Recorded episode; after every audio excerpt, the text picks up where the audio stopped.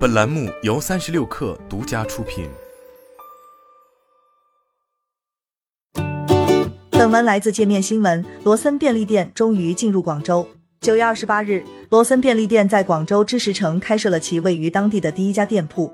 这家店位于知识大厦一层，面积在一百平方米左右，货架陈设和北京与上海的大多数门店类似。而热食便当、关东煮等产品在午高峰期成为人气最高的选择。在产品上，广州门店增设了例如广式菠萝包，还有开店时的广州限定雷猴带。罗森广州首店位于距离广州天河商圈有近四十公里远的黄埔知识城新区，其所在的广州知识大厦所属公司为知识城投资集团有限公司。据天眼查 APP 显示，知识城集团股东包括广州经济技术开发区、广东省财政厅等。早前，罗森启动了广州投资布局粤港澳大湾区总部项目。而它的区域总部就设于广州黄埔。按照计划，接下来罗森便利店将在广州十一个区开店，预计二零二八年在粤港澳大湾区范围内的门店数量将达到一千五百家。而就罗森便利总体店铺规划而言，该公司的目标是到二零二五年把中国店铺数量从目前的五千多家增至一万家。今年八月，罗森便利开出了它在中国的第五千家门店，店铺数量超过了同为日资便利店品牌的全家和七 Eleven。据二零二一年中国便利店 Top 一百，截至二零二一年底，罗森便利中国门店总数为四千四百六十六家，全家和七 Eleven 门店数分别为两千九百零二家和两千八百九十三家。一九九六年进入中国市场的罗森便利，早年以上海为发展中心。从罗森便利在中国的扩张轨迹看，其真正加速是二零一四年之后。此前，罗森便利在华东的门店数一直徘徊在三百家左右。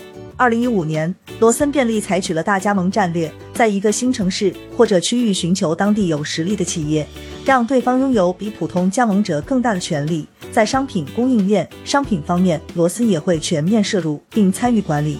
通过这一策略，罗森在华东周边城市如江阴、嘉兴、宁波、镇江等地得以快速发展。今年九月，中国连锁经营协会和毕马威联合发布《二零二一中国便利店发展报告》，提到。过去几年的零售消费市场，便利店是实体零售中少见的依旧保持增长的业态，其市场规模及密度都处于上升态势。上述报告中的表格显示，便利店行业的增速自二零一三年开始至二零一六年达到百分之三十一的峰值，最近三年因疫情影响，仍能保持百分之十六的平均增幅。罗森便利的扩张很大程度上赶上了这种增长节奏。最近几年，罗森便利还通过区域并购进一步向全国扩张。二零二一年，罗森便利分别收购了位于四川的沃便利和位于深圳的天虹便利，尤其是收购两百家规模的天虹便利，已经显露出罗森便利觊觎华南市场的野心。除了已经开业的知识城店，越秀区一家正在装修的罗森便利也即将开业。这家店由原苏宁小店改造。界面新闻注意到。天河区体育东路的两家苏宁小店都已经清空，未来可能都将改造为罗森便利店。很显然，罗森希望在这一竞争充分的市场分得一杯羹。作为日资便利代表，罗森在鲜食、网红爆款制造、便利店加盟管理方面的经验颇多。今年夏天，罗森推出的一整根熬夜水网红产品多次登上微博热搜。此外，在小红书也能找到罗森必买单品、罗森宝藏零食、解锁罗森吃法等相关推广。